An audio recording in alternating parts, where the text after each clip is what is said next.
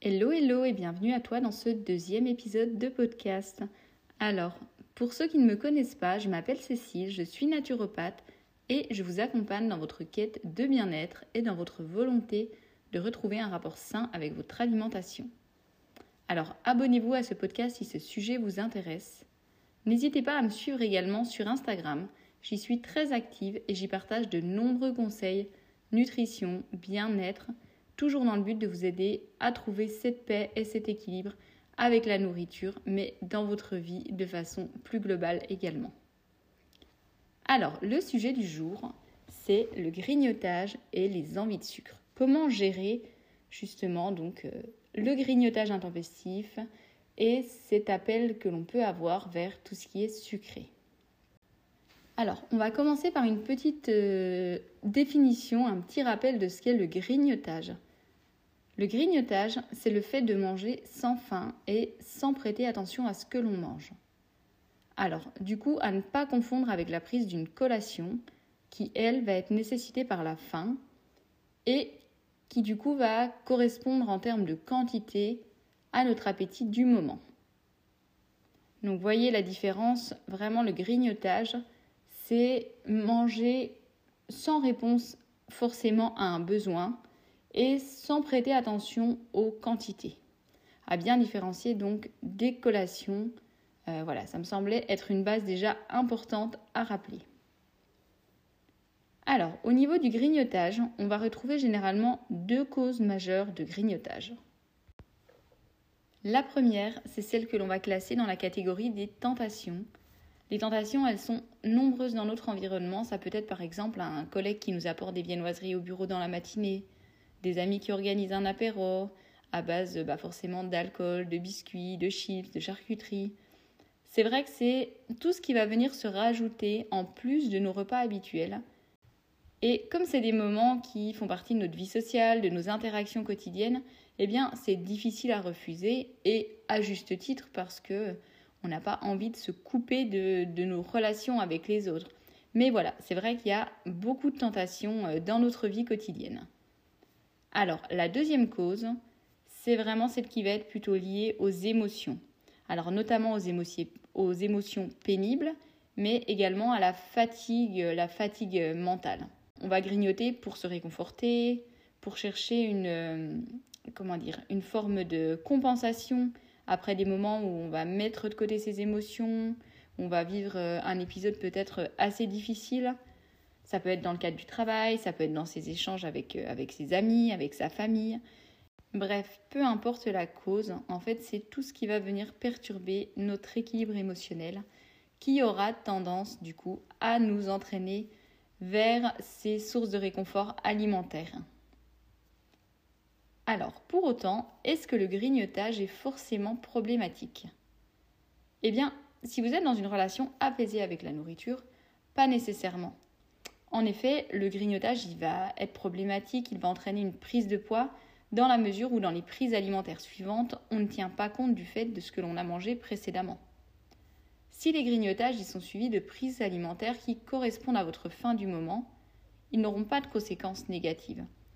C'est-à-dire que si vous avez pris un petit déjeuner et à 11 heures, vous mangez un croissant. Le midi, du coup, vous n'avez pas très faim et vous vous contentez euh, d'une salade avec, euh, avec une banane par exemple, alors que vous aviez prévu quelque chose de beaucoup plus conséquent au départ. Ça n'aura pas de conséquences négatives. En effet, votre rapport, il se sera automatiquement rééquilibré. Alors oui, c'est sûr que vous aurez forcément mangé des aliments euh, qui seront pour la plupart euh, gras, sucrés, salés, et euh, ça sera clairement moins équilibré que ce que vous aviez certainement prévu au départ. Mais ça n'aura pas de conséquences si vous n'en faites pas vraiment une habitude. Pour autant, j'imagine que si vous êtes en train d'écouter ce podcast, c'est que le grignotage a des conséquences sur votre vie. Et surtout, il est le signe d'un rapport troublé à votre alimentation. Parce que quand on parle de grignotage, ce qui revient souvent, c'est cette notion d'addiction au sucre. Donc c'est pour ça que j'ai regroupé les deux ensemble. Alors ça, ça date d'une expérience qui avait été réalisée sur des rats et dont les études montraient que les rats préféraient le sucre à la cocaïne. Donc depuis cette étude, c'est vrai qu'elle a servi un petit peu de postulat pour tous les livres et articles qui vous recommandent de vous libérer de votre addiction au sucre, avec notamment la détox au sucre. Euh, je vous en ai parlé d'ailleurs dans, dans le dernier post Instagram si ça vous intéresse. Cependant, ces résultats ont depuis été relativisés par d'autres chercheurs qui ont eux aussi analysé les résultats de cette étude et qui ont remarqué que ce qu'elle montrait, c'est que l'addiction apparaît quand les rats ont accès au sucre uniquement deux heures par jour. Quand on les autorisait à en avoir à tout instant, alors ils ne montraient pas du tout de signe de dépendance.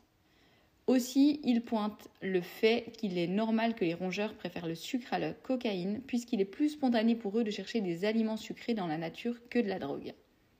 Il est aussi important de souligner que ces expériences, elles donnent des résultats similaires lorsque le sucre est remplacé par exemple par de la saccharine, un substitut du sucre, ce qui semble indiquer que les races seraient finalement plus attirées par le goût sucré que par le sucre en lui-même.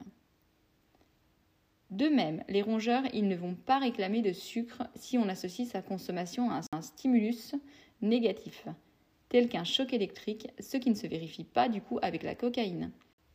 L'addiction à la cocaïne serait donc en réalité plus puissante que l'addiction au sucre, puisque l'envie de consommer la drogue surpasse la peur du stimulus négatif.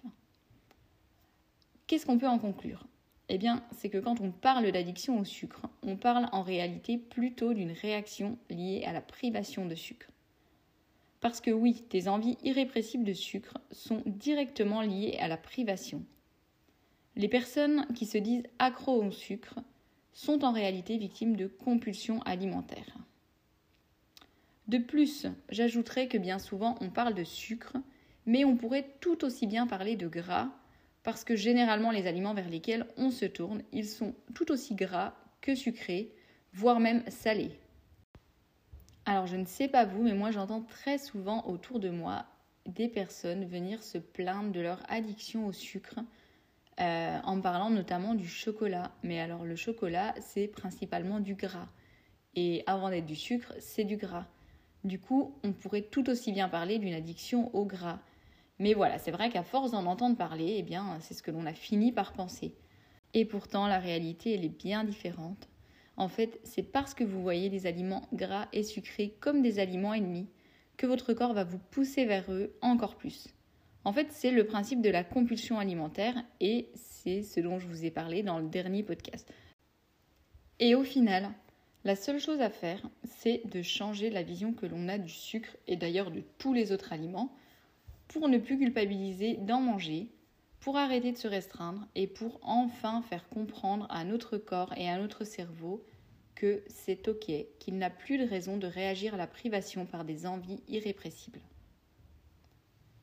Ton but, ça ne doit pas être de contrôler tes envies de sucre à tout prix, mais plutôt d'être capable de te faire plaisir et de t'arrêter de manger une fois que tu es satisfait, et cela sans tomber dans l'excès et ainsi de faire la paix avec cette notion de plaisir. La dimension de plaisir, elle est essentielle, en fait. Le problème, ce n'est pas de se faire plaisir. Le problème, c'est, c'est votre comportement qui n'est plus normal, en fait. Votre corps ne sait plus se réguler tout seul, et c'est là que ça devient problématique. Ton but, ça doit être d'avoir au maximum une alimentation saine qui te permet d'être en bonne santé, d'être plein d'énergie et de pouvoir accomplir ce que tu souhaites. Mais sans se restreindre et sans se priver de ses plaisirs. Vraiment, je le répète, mais ces plaisirs, ils sont essentiels à votre vie. Alors, moi, ce que je vous propose, c'est de démarrer une nouvelle approche, une approche qui est positive et qui mise sur la vraie guérison à long terme et qui n'est pas encore un énième régime miracle tel qu'une détox au sucre. Alors si vous pensiez que c'est de ça que j'allais vous parler, eh bien vous avez tout faux. Alors, quelle solution je vous propose? La meilleure réponse au grignotage, c'est la satisfaction de vos besoins. C'est-à-dire retrouver un rythme de vie adapté qui vous correspond et qui vous équilibre. Sommeil, activité physique, bien-être, accomplissement, but de vie et bien évidemment l'alimentation. Retrouvez un rapport sain avec votre alimentation, sortir de la mentalité restrictive, ce qui vous évitera de grignoter ou alors vous permettra d'équilibrer naturellement sur les repas suivants, ce dont je vous parlais au départ. Naturellement, ça signifie que votre mental, il n'entre pas en compte.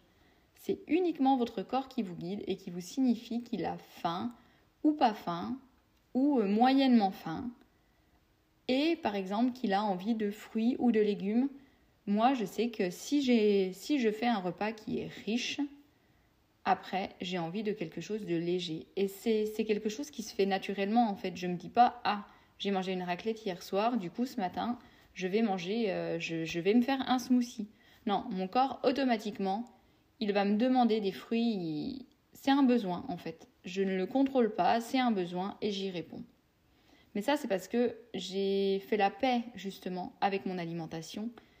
Et je ne suis plus dans la, dans la réflexion je ne me pose plus vraiment de questions. En fait, je connais les bases, je sais ce qui est bon pour moi, et après, je, me laisse guider un petit peu par mon corps.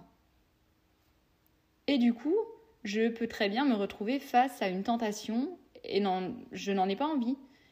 Et comme, comme tout ça, c'est ok, comme je suis en paix avec tout ça, ça ne me pose aucun problème de refuser.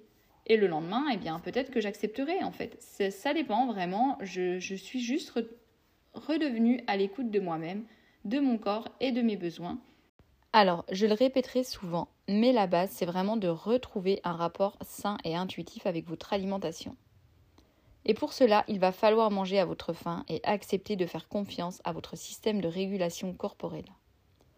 S'il est, déréglé au départ, c'est normal.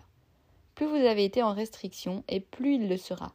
Mais dites-vous bien que c'est une étape temporaire Visez loin, visez haut. Et même si ça doit prendre six mois, un an, c'est pour vous libérer pour toute la vie. Et ça vaut vraiment le coup. Il faut absolument que votre corps enregistre cette information. Je peux manger quand je le souhaite, je ne serai plus jamais privé de nourriture. Et alors, vous pourrez repartir sur des bases saines. De plus, si vous avez envie de grignoter entre les repas, c'est peut-être que vous n'avez pas assez mangé ou que votre repas n'était pas équilibré. Alors faites des repas complets et équilibrés, mange en quantité suffisante et donne à ton corps ce dont il a besoin. Ça évitera d'avoir ces envies, euh, de manger et finalement entre un repas, à quoi on pense On pense forcément au paquet de gâteaux euh, qui est dans le placard. On n'a pas envie de se refaire un vrai repas. Donc faites attention à la constitution de vos repas, attention à ce qu'ils soient complets et à ce que vous ayez vraiment mangé euh, eh bien, ce dont vous avez besoin pour être rassasié. Alors, dans le prochain épisode de podcast, je vous donnerai toutes les clés d'une alimentation saine et équilibrée. C'est vraiment celle qui doit constituer la majorité de vos repas, c'est vraiment votre socle de base. Tout le reste, c'est la partie qui est tout aussi essentielle à votre bien-être car elle va combler la dimension plaisir, mais elle reste occasionnelle. Elle ne constitue pas la base de vos repas. Et quand vous aurez expérimenté le bien-être grâce à une vie équilibrée, une alimentation adaptée, votre corps il saura très bien vous ramener vers ce qui est bon pour vous naturellement. Et c'est cet objectif que l'on vise. Pas une énième recette miracle qui va marcher à court terme, mais qui vous fera replonger tout autant, voire plus par la suite. Voilà, J'espère que ces conseils t'auront servi. J'espère que tu auras compris que la base, c'est vraiment de sortir de la restriction. C'est d'arrêter de voir certains aliments comme des aliments ennemis, mais de changer vraiment de paradigme, de chercher à se faire du bien, à se nourrir avec de bonnes choses, tout en se disant qu'il est normal et naturel d'avoir envie parfois de manger quelque chose eh bien, qui est beaucoup moins sain. Plus vous serez dans cette démarche et plus vous allez retrouver une relation équilibrée à la nourriture et moins vous aurez ces envies de grignotage. Voilà, j'espère que ce podcast vous a plu. On se retrouve très rapidement donc pour le nouvel épisode dans lequel je vous donnerai toutes les clés pour une alimentation saine et équilibrée. Allez, à bientôt